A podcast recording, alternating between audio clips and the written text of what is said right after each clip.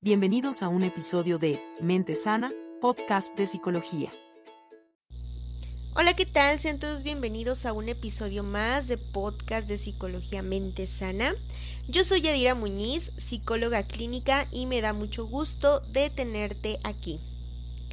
Bueno, vamos a hablar entonces acerca de este tema de infidelidad y me gustaría abrir este podcast mencionando que la infidelidad de acuerdo a ciertas estadísticas de diversos estudios que se han realizado, representa la principal causa o una de las principales causas de las separaciones de las parejas, ¿vale? Entonces, pues para empezar a hablar del término infidelidad, previamente tenemos que entender qué es una pareja, ¿correcto? Entonces, una pareja es básicamente un vínculo que se forma entre dos o más personas según los acuerdos de los involucrados, ¿verdad? Em, que se basa principalmente en una interacción con reglas, ¿vale? Eh, y que obviamente se espera que éstas sean cumplidas. Una pareja se establece a partir de una atracción y por supuesto de un cortejo. Cuando se da este intercambio de acciones que fortalecen ese vínculo, de alguna manera se, gesta una necesidad de conservar esa relación. Entonces es cuando consolidamos el tipo de vínculo y nos establecemos como una pareja. Ahora bien, ya he entendido que eh, una pareja representa prácticamente una dinámica basada en reglas y acuerdos, pues em, la fidelidad es una de las características que se espera obtener de la relación. Además, obviamente, obviamente de otro tipo de, de acciones como lo es la amabilidad, el ser compatible, el tenernos confianza, el compartir quizá algunas expectativas, podernos comunicar de una forma efectiva y pues a lo mejor en el plano más privado ser buenos amantes, ser atractivos para nosotros mismos y para mi pareja y si la relación avanza pues que seas buen padre, buena madre y obviamente buen cuidador, ¿vale? Pero cuando hablamos de la fidelidad, como está dentro de ese contrato de reglas o normas que se fija la relación de pareja, pues se ve quebrantado obviamente ante un acto de infidelidad, puesto que la infidelidad es, eh, podría ser definida como un acto de deslealtad y de hecho es una de las conductas que se considera más inaceptable para una pareja. ¿De acuerdo? Entonces, existen principalmente dos factores relacionados con las causas, que ahorita se las voy a enumerar, em, de, que causan una infidelidad. Por un lado, tenemos al factor de tipo biológico, que esto se basa más en cuestiones de la sexualidad no sé, variedad, eh, prácticas sexuales, eh, libertades, no sé, todo lo relacionado con la parte sexual. Y por otro lado tenemos el elemento o el factor psicosociocultural. ¿Qué significa? Cuando la persona considera, empieza a tener pensamientos de que con otra persona podría estar mucho mejor que con su pareja actual. Entonces, vemos que existe un plano emocional en, en, el cual se puede ser infiel, pero también existe la infidelidad solamente de tipo sexual. ¿De acuerdo? Entonces, sí, efectivamente, cuando intercambiamos mensajes en donde no hubo contacto físico, pero de alguna manera es una infidelidad de tipo emocional, porque estoy compartiendo algún vínculo palabras, em, pautas de relacionarme de forma distinta con otra persona, ¿vale? Entonces, al entender que la infidelidad em, es eh, un resultado de dos factores distintos, vamos a tener muchísimas causas también eh, dentro de estas principales categorías. Porque cuando hablamos de motivación en el ser humano, pues los motivadores pueden ser una gran variedad de posibilidades. Pero les voy a mencionar las que sobresalen o las principales, ¿de acuerdo? Entre ellas está, número uno, el aburrimiento o la rutina que se crea en la pareja, donde todo es tan monótono que ya no se nota un interés en, en hacer algo nuevo nosotros o hacer algo que hemos dejado por mucho tiempo de llevar a cabo. Entonces se cae en este aburrimiento y rutina y por ende si llega una tercera persona, pues nos va a proporcionar todo eso que nosotros necesitamos. Porque eso sí, hay que mencionar que las infidelidades ocurren también a causa de las carencias, ¿vale? O sea, las carencias eh, dentro de la relación, carencias propias, ¿vale? O sea, es por eso que todas estas causas que voy a nombrar podemos identificar cuál es la carencia, ¿no? Vamos con el punto 2, es la vanidad. Y también aquí el orgullo.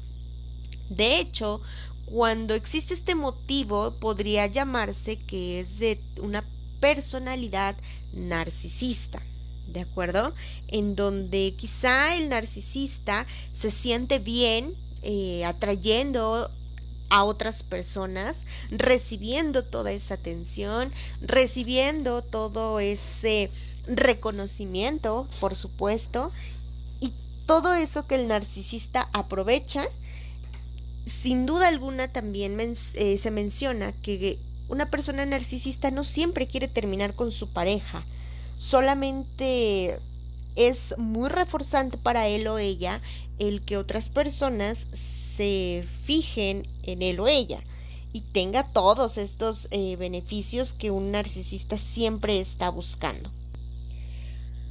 Otro elemento que puede también ser una causa de las infidelidades es las creencias que justifican o que sostienen em, una infidelidad, ¿vale? Eso que hace posible que yo sea infiel. Por ejemplo, les voy a mencionar algunas frases. El solo es una sola vez, ¿no? No tiene por qué enterarse.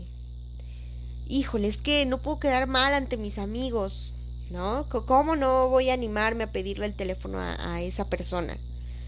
Mm, o todo el mundo lo ha hecho alguna vez. Entonces hay que evaluar mucho ese sistema de creencias si en algún momento yo he sido infiel o si en algún momento me han sido infiel y por qué lo he perdonado, ¿no? Bueno, pero ese es otro tema. Dentro de las causas también existen obviamente los valores eh, morales con los que fue criada la persona. Aquí entra también un poquito esto de la religión, ¿de acuerdo? Eh, cuando existen problemas de comunicación entre la pareja, por supuesto que también ahí tenemos grandes posibilidades de que ocurra una infidelidad.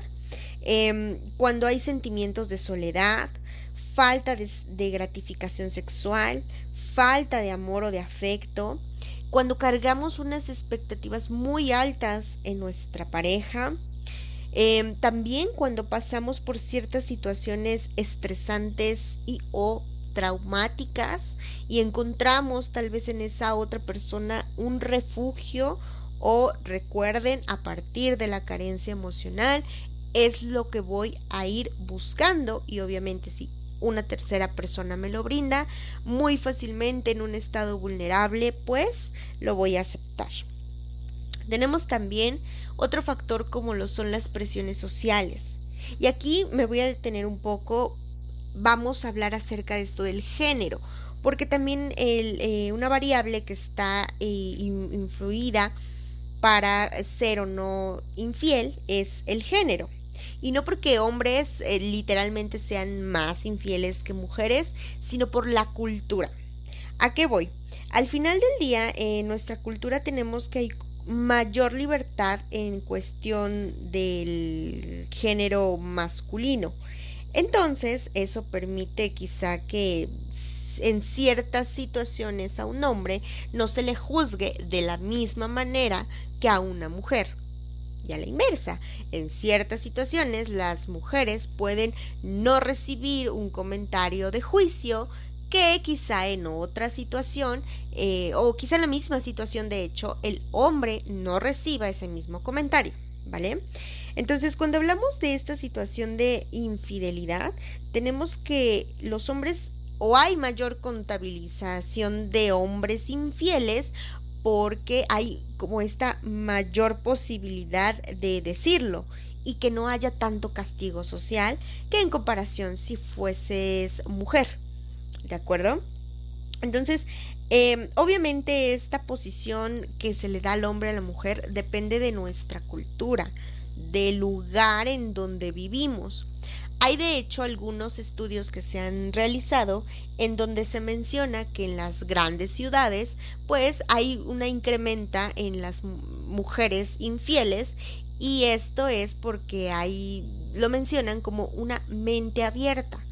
Entonces, que simplemente las mujeres, de hecho, mencionamos que existen tres posibilidades, ¿no? Pero recordemos que las causas pueden ser muchísimas. Pero las que han sobresalido en ciertos estudios eh, contestados por mujeres ha sido que las principales causas del por qué ellas han sido infiel es por el rechazo y o abandono que han sentido de sus parejas o también por deseos de venganza. Muy diferente a los hombres, que es más guiados por factores biológicos, variedad sexual, número de parejas, eh, físicos, etcétera. ¿No? O sea, esa parte biológica está muy marcada en cuestión de el contexto cultural, también en el que la persona se encuentra. ¿De acuerdo? Y bueno, algunas otras eh, razones o causas de la infidelidad, pues pueden ser la curiosidad, ¿no? Eh, o el mantener aventuras, como esas nuevas experiencias, saber qué sucede, ¿no? Y vemos. Y bueno, a partir de las causas podemos definir ciertos tipos de infidelidades. Por ejemplo, vamos a mencionarlas en tipos niveles.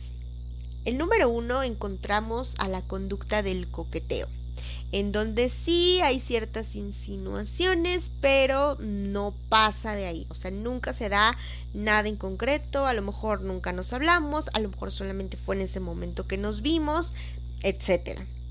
Segundo nivel tenemos a la infidelidad de tipo platónica. ¿Qué significa esto?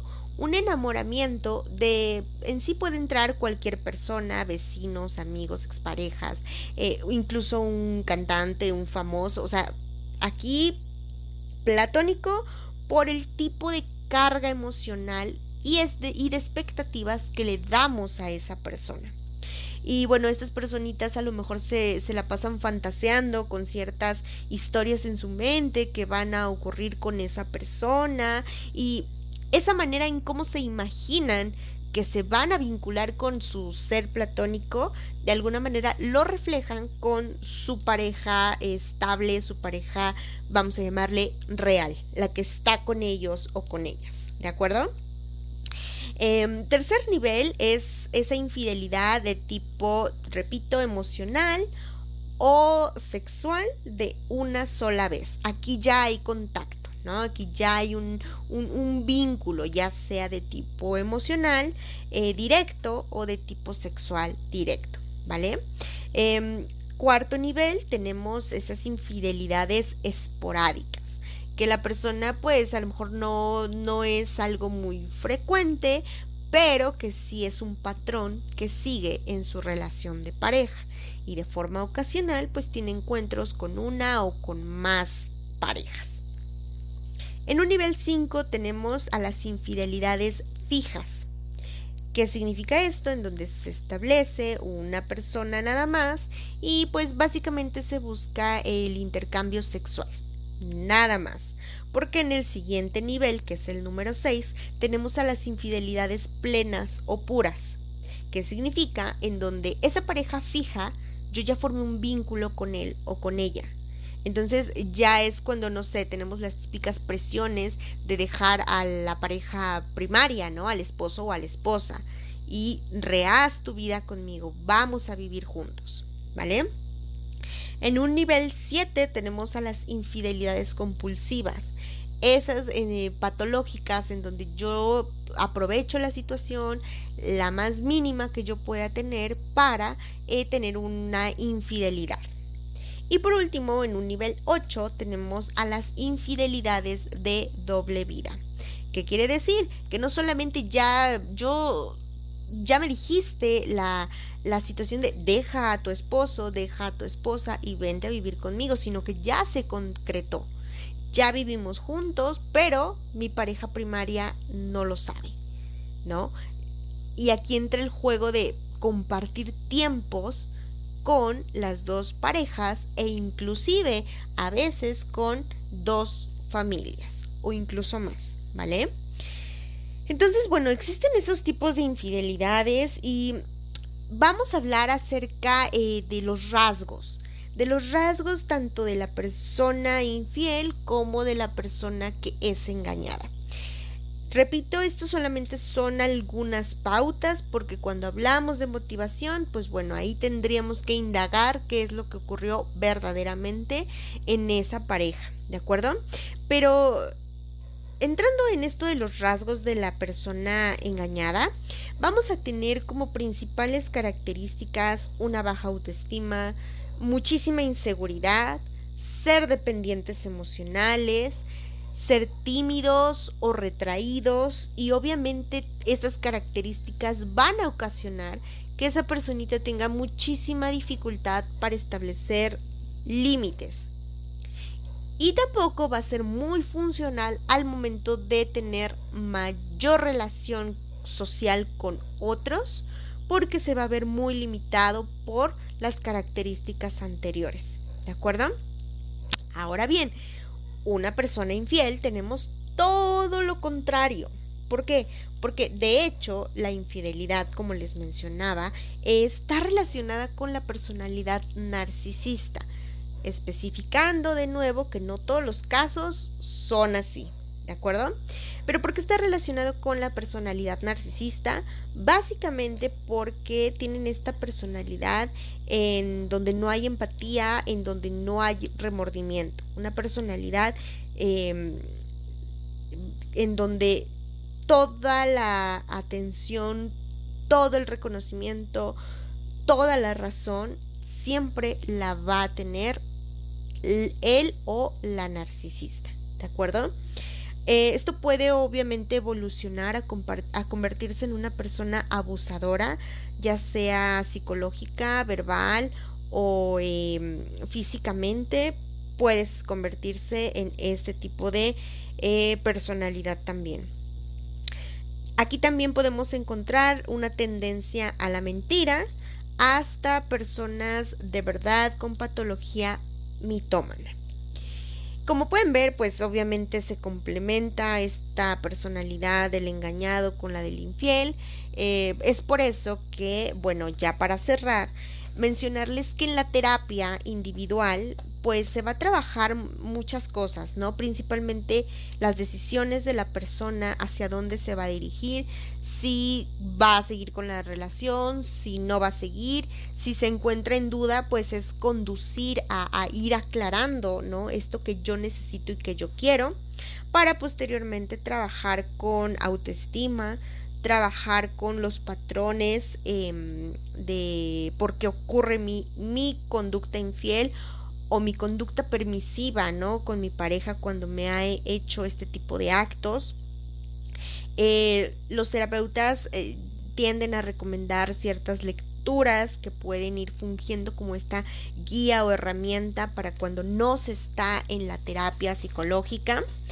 Y bueno, pues en el caso de la terapia de pareja, es muy difícil a veces trabajarlo en el consultorio, pero es difícil porque el terapeuta tiene que estar muy atento en qué etapa de, de, la infidelidad está ocurriendo, si es muy cercana, si es este muy ya pasó de años, eh, evaluar mucho, muchos antecedentes, ¿no?